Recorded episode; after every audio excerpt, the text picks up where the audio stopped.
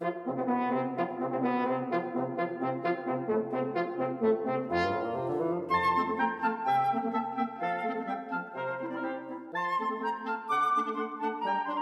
天录音的时间是十月一号。这几天大家疯狂在讨论那个 Netflix 上面的一个新韩剧，就是烧到全球都在看的那个《鱿鱼游戏》啊。前阵子看完了，但还没看之前，我看到这个名字，我就一直在想，这鱿鱼游戏是什么？大概从一些照片上猜得到是跟生存游戏有关。但是因为我们不是韩国的那种孩童游戏文化的经营者，可能有些同样的，像那个一二三木头人是有的。可是有一些可能就没有，就像那个鱿鱼游戏，就是那种闯界线啊，然后画那个区域啊。小时候至少我觉得在街边的时候是没有玩过这种东西，所以那时候就一直在自己想象说，靠这个鱿鱼游戏是啥小，是不是？它这个鱿鱼有很多角，那个鱿鱿鱼丝，请求我们在烤那个鱿鱼的时候，大家分来吃的时候都会想说分一只脚给你啊，有点硬嘛，大家都拼命咬，但就是用力用手把它拔下来，然后大家分着吃。我说：“啊，看会不会跟这个有关系？但事实证明完全没有关系。但因为一开始就已经想到那个画面了嘛，就鱿鱼，就跟人家分享，结果就发现这个分享的事情，这个鱿鱼丝啊，有时候你如果想要多吃个一两条，旁边人如果多的话，你会有可能吃不够，吃不够就是有点小不爽。可是你不能不分，啊，要不然就一开始不要分，那就陷入一种苦思。”但我想，这个烤鱿鱼其实它还不是我们有时候有一些私自娱乐上面的一个标配。因为如果以我们常人来讲，你买了一只烤鱿鱼哦，它的脚很多，你分享一两只出去，应该不会觉得太怎么样，一般啊。但如果我们现在认真来想，你一根都不要分别人，你想要一个人独享，照道理来说没有不行，对不对？可是这种事情要看场合，因为我想到其实好像没什么场合可以让你可以这么不大方。也就是你不想分享的时候，好像就变得，干你没有很大方哎，所以就因为想到这个鱿鱼游戏的这个想象上的误解呢，它就触发了我开始去思考，其实我们人生中有好多事情，其实明明你可以一个人把它完成的，但是你就苦于没有机会。我说这个完成不是工作任务，就比较偏享乐上的。工作上大家当然是闪都来不及闪哦。但是有甜头可尝的时候，可能大家嗯，全部都像苍蝇一样飞过来。然后由于因为太多这样子的例子，所以我就必须要把它稍微把它列一列。然后有些列出来的点呢，我觉得它很值得我们去深究一下。所以今天我们要列的这些东西呢，它不是那种特别刁钻的，或者是特别小众的，特别要凸显出你个人品味的那种私房物品。我们今天讲的大部分都是一些完全大众都碰触得到的东西，但是你一定会喜欢。我们就想吃的喝的好了，比方我自己来说，吃的有一些很大众的点心，你在一般的 Seven Eleven 全家都买得到，像义美草莓的小泡芙，明治这个夏威夷果仁的这个巧克力，其实它都是一个一个的嘛，也就是你打开的时候它不止一个，它都是很小的单元组合起来的。所以这种风险就很高。如果你不是在一个人的场合里面吃的话呢，你就有可能要拿出来跟大家分享。那有一些是势必会跟人家分享的种类，就是风险最高的，但是你相对其实比较没那么在意的。我个人啊，觉得比较没那么在意。比方说鳕鱼香丝、虾味鲜啊，或者是孔雀香酥脆、乐事啊，有一些其他的洋芋片。我今天讲这么多品牌，我没有在夜配哦。你也知道我们这边没什么流量，所以大家放心，我这边不是要打什么广告。打广告那天来，自然会跟大家知道的。那回到讲这个鳕鱼香丝，这肯定的嘛，因为你一包打开，还细细的一根一根一根的，那总是会拿出来，大家就开始分着吃。最常有的场合是在聊天的时候，你可能喝酒啊、喝饮料的时候，或者是看电影的时候、看电视的时候，就会跟大家做这种分享。那因为你自己可能也会觉得，你一个人独干掉一包，其实好像这个负担有点大。也有可能吃的会有点腻，当然我们知道有些人他们的品味或口味不一样，他可能不会觉得这件事情一个负担。但我们暂时就先不讲。我以我自己本身是一个大众的取样的，工作你还算 OK 的人来说，至少我觉得像某些比较细琐这些东西，我觉得它是比较可以拿来跟大家分享，感觉损失比较不大。那至于为什么泡芙啦，还是刚刚说那种巧克力，为什么就会觉得不是很愿意？因为看它量少啊，你打开。其实你一个人都还吃意犹未尽的时候，手再伸进去说：“哎，变成没了、尤其是那个义美的草莓泡芙，应该说其他泡芙也一样。而且我敢挂保证，应该很多人都会在吃完的时候发现它那个内部的容器壁面上面粘了很多那个奶油，所以你就想要用手把它烤来吃。那一定都会的嘛？你觉得亏啊？那个是草莓泡芙的精华，那个巧克力也是一样的。然后说到这个巧克力，我要偏题一下，因为明治出了这个巧克力的球。它有分夏威夷果仁跟杏仁的，其实都觉得不错吃，但是我更偏爱那个夏威夷果仁的。为什么会说稍微偏题？因为夏威夷果仁的巧克力还有一个也是很大众款的，我们常常出国的时候去那个免税店都会买到。那个那个有英文哦，叫 Hawaiian Host，好像有翻成赫氏夏威夷全豆巧克力。然后它之前都只有牛奶的，现在它就是有出那种黑巧克力的。我个人觉得那个。全豆的牛奶巧克力干的真的是极品。我每次买那个一盒哦，常常都不是要送人用的，这是忍不住在 Podcast 讲。其实我觉得这有点小更小。我之前不是常常都在大陆工作嘛，常常会飞机跑来跑去的，对不对？尤其是我飞到大陆的那一段的时候，因为一个人在那边生活，独居的时候呢，你就特别需要有一些娱乐陪伴。你不要讲看剧或者是平常看书的时候，你会喝个饮料或吃个什么东西。看那个巧克力能够从那边买，不是极品吗？而且想一想，其实代价也还可以啦。它平常通常就是一块巧克力里面呢，会有两颗夏威夷豆，所以说它一盒里面呢，看我有点忘记它一盒大概有多少颗巧克力了。反正我一次就会买个好多盒，我就会在那边放着。我晚上呢想看个书或看个剧的时候呢，我就把它打开，吃个几颗，吃个几颗，我那真的是超满足、超爽的。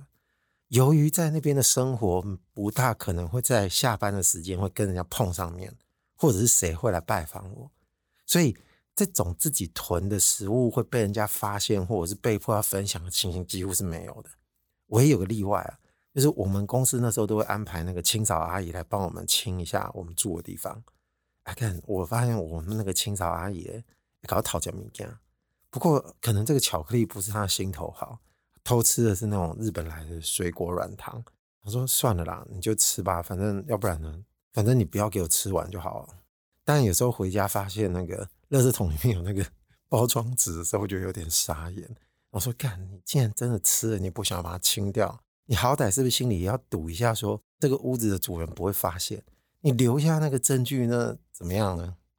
不过心中真的是觉得好险，那个巧克力没被冻到。我在大陆居住的那个城市呢，找了很多进口超商呢，是没有卖那个巧克力的，但是软糖还买得到，所以我觉得那个担心的程度呢，就稍微会放松一点点。所以如果你问我要不要比较的话，那个呢是大众品牌巧克力里面的第一名，那个还比名字更深得我心。所以说我心里就会有一种排序，比方说吃这些零食的时候呢，像这种小泡芙啊、小巧克力啊，它一盒或一包里面呢，单个量没有很多的呢，我自己盘算都是赶回跟要把它干光光。我希望不要跟人家分享，除非呢，我今天早就知道可能要对付这种情形，或者是我可能要帮家人或朋友买一些，那我可能就会先买多一点。反正我会尽量希望我本来希望摄取那个量呢是不会被受到影响的。我觉得很重要。至于你说洋芋片啊、鳕鱼香丝啊这种，我觉得就比较不会有太大的问题，因为通常一个人的时候也比较不会去把它买来吃。有一些东西会突破这个范围，就是。它刚好对准了你的嘴巴，对准嘴巴这个形容词好像不是很正确，就是对你的胃口了。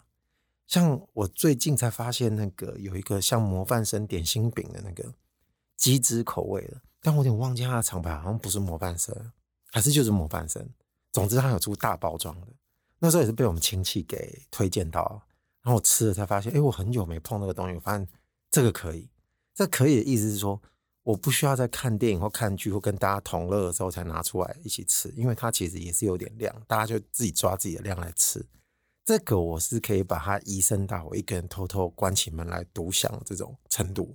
那喝的其实我觉得不用讲了，因为本来呢饮料的设计你就会发现，先不要讲手摇饮，因为它本来就是一人订一杯，你会跟别人分享的情况几乎没有，会喝到别人的顶多就是试试口味，你是理解的，哎，这理想弄啊。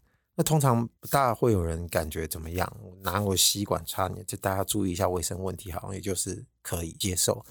那你如果你要很严格，那就碰触接下来应该是我本来后面要讲的问题，那我就先不碰触这个地方，后面碰触开始讲了。那讲回饮料，确实，如果你要分享的时候，而且有大罐的、超大的宝特瓶，拿来拜神的也有。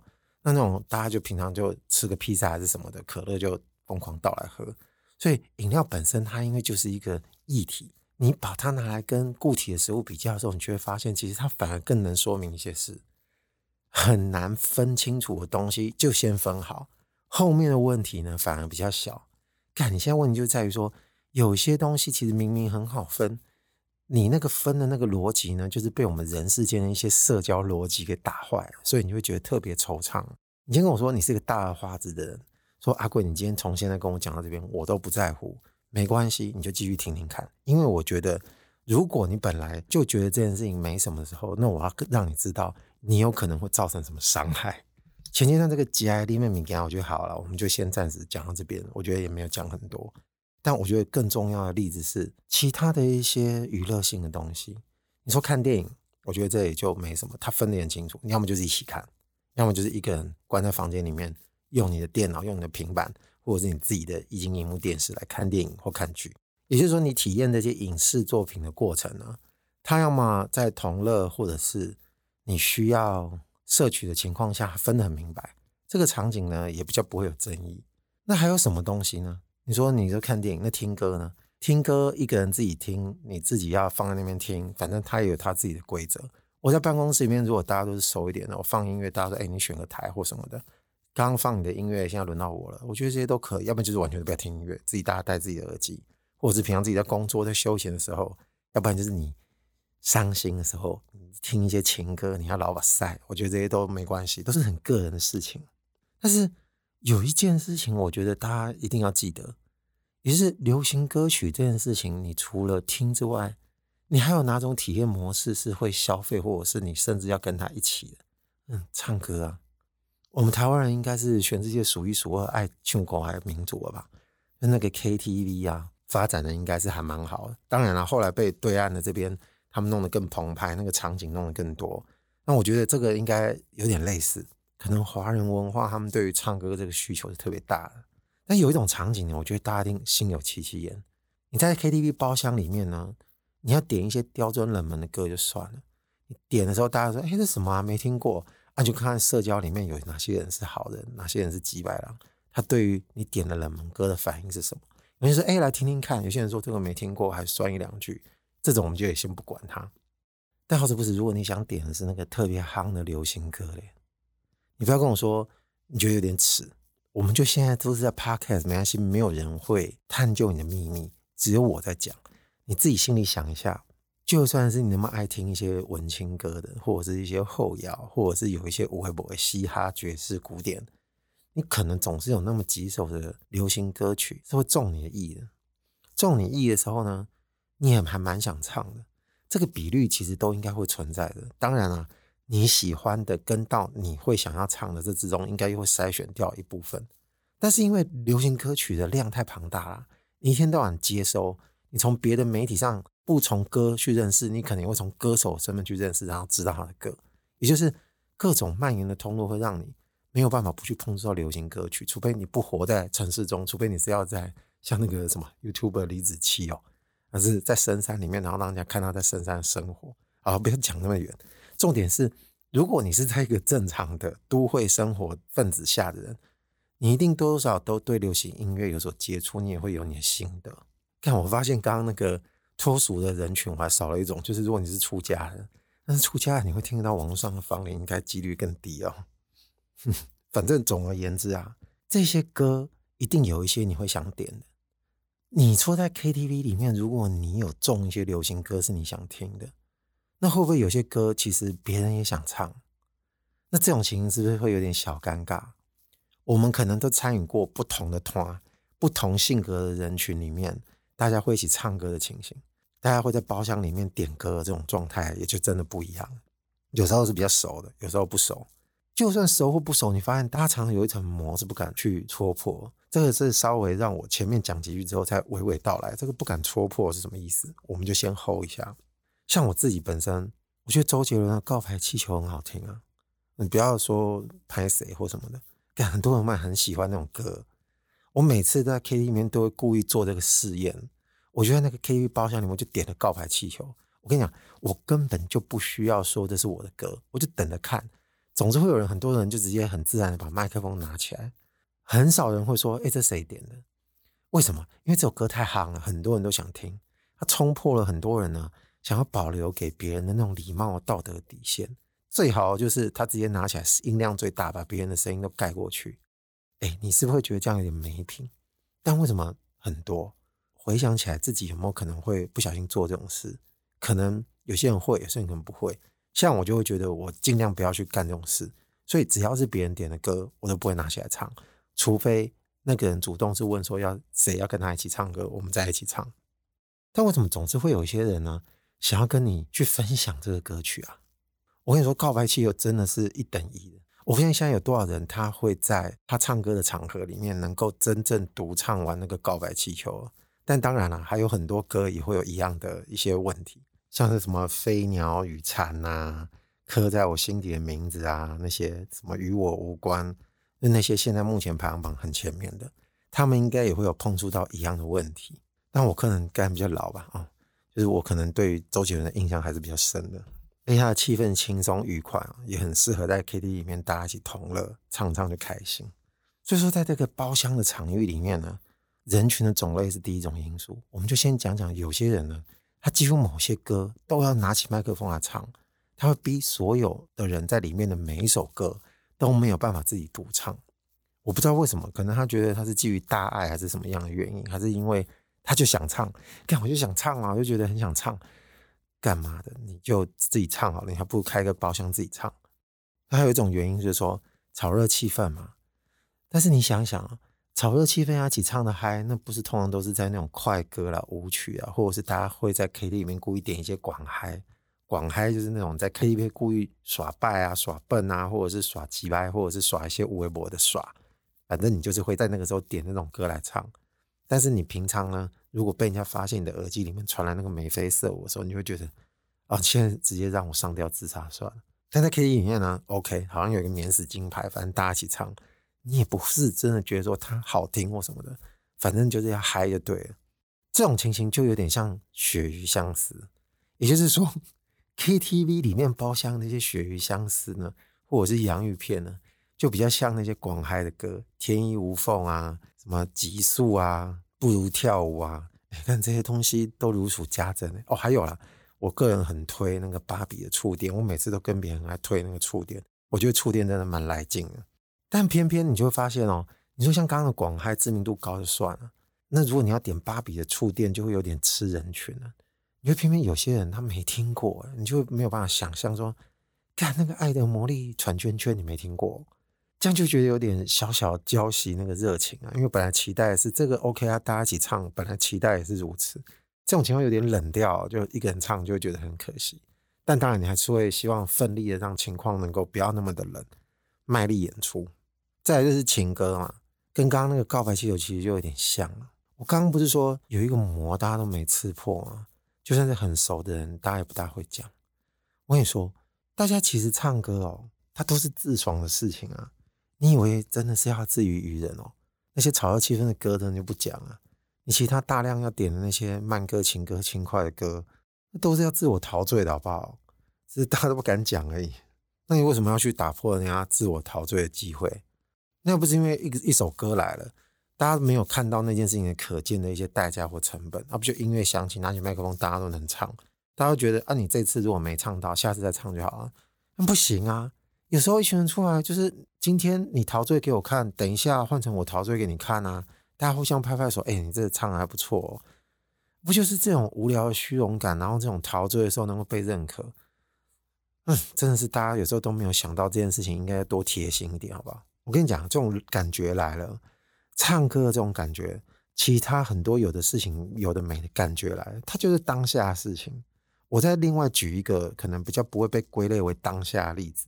因为我们刚刚讲的都是这种比较大众的娱乐性的体验性的东西，对不对？那举一个不会是这种的，你说你要去订一顿那个米其林星级的餐厅，你通常是不是马上不是说去就能去？你一定是要等一段时间的。就你不要跟我说你是有关系，那个我们就不讲了，你就走开吧。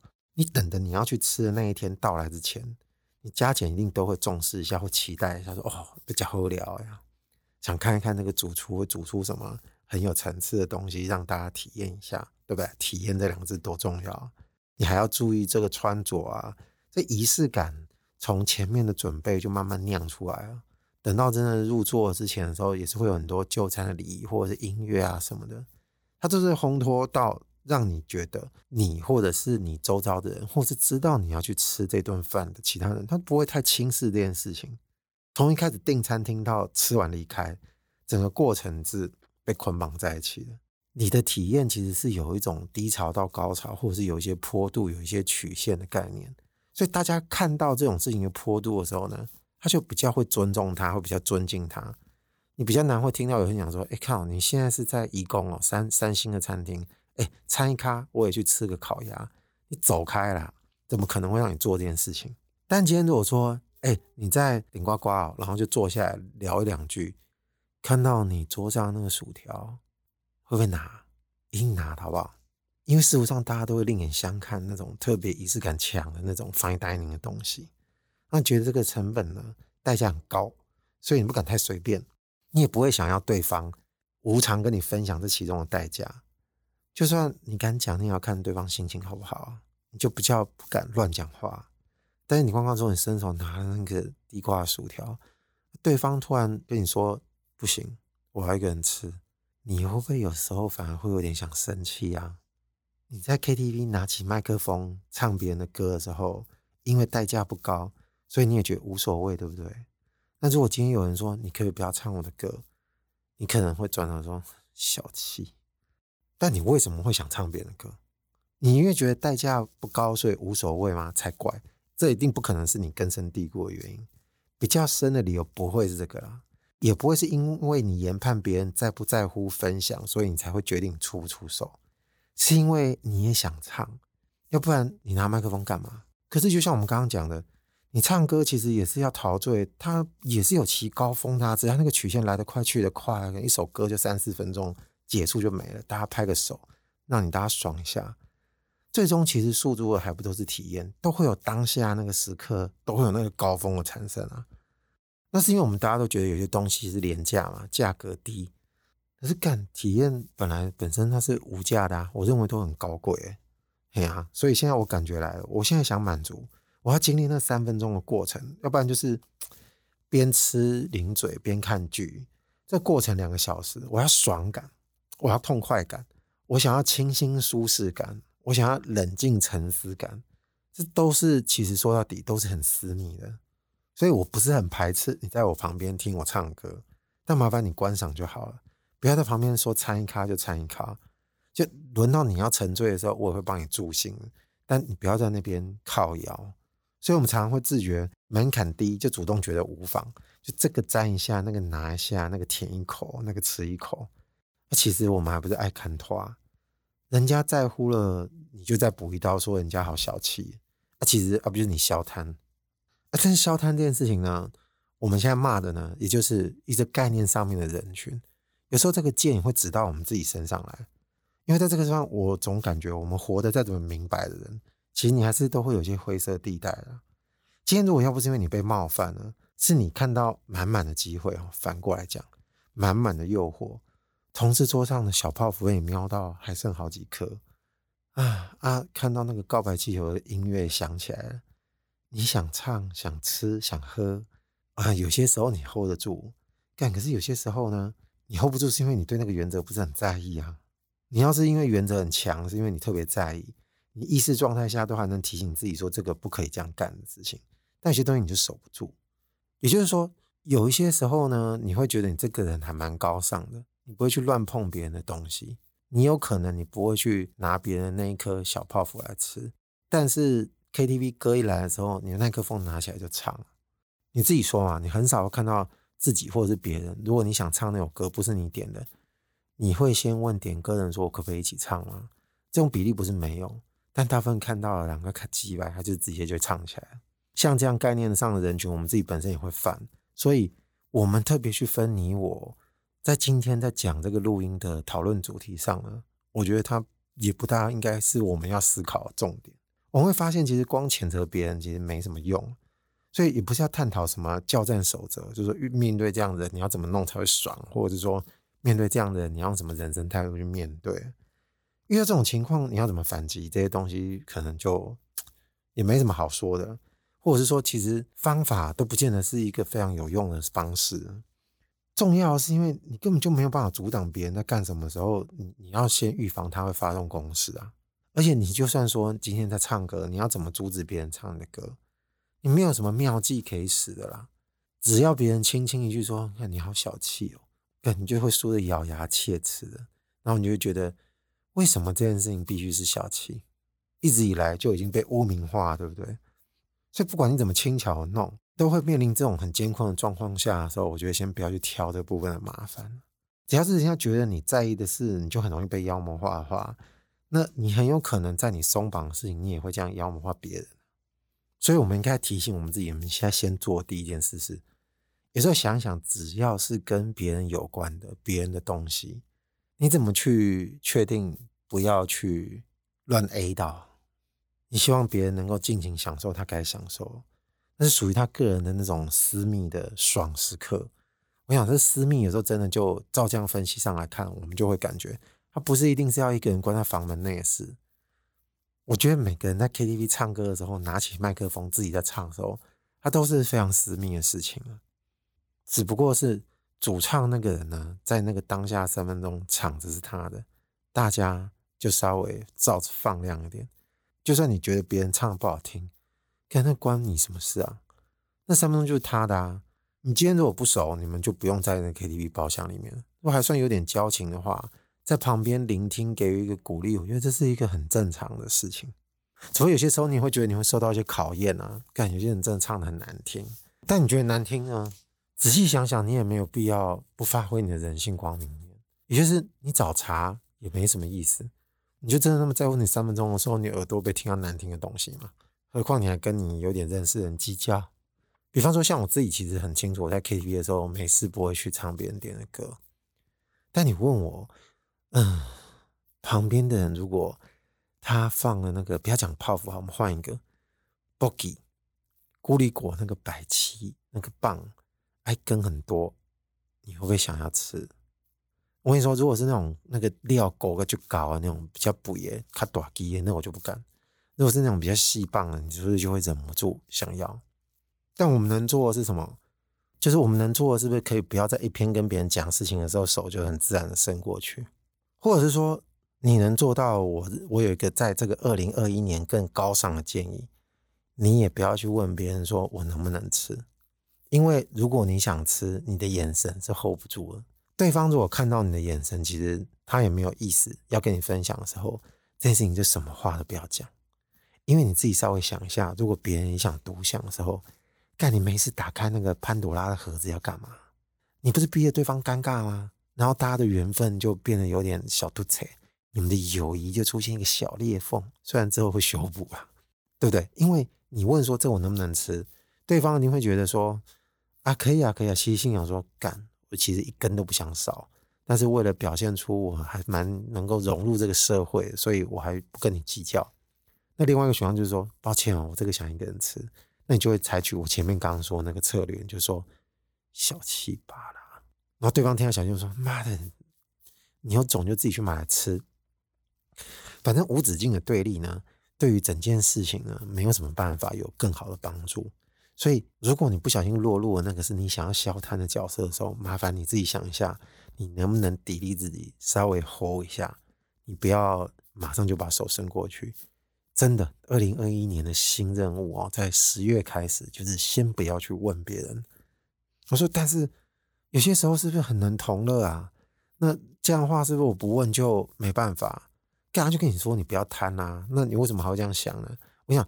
你唯一会想要想这件事情的时候，你希望最好前提是，你不要只是为了要顾那个吃那个东西。你再把例子回到唱歌好了，真正是分享快乐或者是分享一些愉悦的体验的时候，他一定有个前提，那个东西的主人自己先问他要不要跟别人分享啊？他会不会自己先主动问别人要不要一起分享这个东西？比方说，他把他那一盒 Boki 拿起来说：“哎，要不要吃一根？”他说：“好啊。”那他自己可能也会盘算说，这个人如果是嘴巴比较管不住的，他可能最后吃的比你自己吃的还多。那但就是堵住，你万一开始不要问了，你一问，可能大家的手也就 hold 不住了。那当然，有些人可能他的修行道行比较高，他会愿意吃个几根，那可能吃了几根，他自己就会停止。他顶多就忍不住说：“看，我等下一定要去 Seven 自己买一包来狂吃，因为我被打开了开关。”但如果说这个东西刚好不是你爱吃的，你就很正常的拒绝，那这个东西就很社会化、很礼貌结束。唱歌也是一样啊，如果你今天觉得你看到别人都想一起唱，那你就可以做一件事，我觉得这也是很文明、很舒服的。比方说，当你准备要唱《塞纳河畔》的时候，就你发现，哎，旁边都没人唱，哎，但是其实大家嘴巴都跟着念，头在那边摇，就发现其实你遇到一群文明人的趴。那时候你可能唱完第一段的时候，或者是唱完那个“亲爱的”什么什么的，我刚才讲的都是《告白气球》的歌词哦。第一段唱完之后，你再问那个间奏出来，噔噔噔噔噔噔之后，就可以跟他趁机问说，大家有没有要一起唱的啊？还是说你要不要就故意把麦克风递给别人？就你稍微爽了一段，让大家也爽，那不是很和谐吗？当然，你也可以有权利自己一个人唱完，因为我觉得权力是握在属于那个东西的人的手上呢。这样不是大家比较稍微舒服一点吗？当你爽的时候呢，我尽量让你好好的爽一下。哎哎，我觉得我本来不是要讲完了吗？哦，我说我今天不要去讲一些什么 pebble，但是有个很奇怪的事，我可能可以在最后跟大家稍微做一点小分享。也就是如果你被别人这样侵犯到，那换那个人他自己点了他很激昂的歌，他准备要唱得更爽的时候呢，那你就做一件很奇怪的事。我不但我不我但我不觉得应该所有的人敢做。也就比方说，他唱那个有些飙高音的歌，唱我唱很高的时候，你就按那个切歌，你就把它按掉。反正按掉的时候，你就说啊，我刚刚按点歌，我发现按切歌，对不起，对不起。啊，因为你前面已经受过气了，所以你才会干这件事情。你知道他突然准备要高潮那一刻呢，突然手就拿开那个意思，然后说哈什么，整歌就没了。你继续唱啊，看有没有配乐，你要怎么唱？哦，好，这边是网络上的芳龄，我是阿贵，拜拜。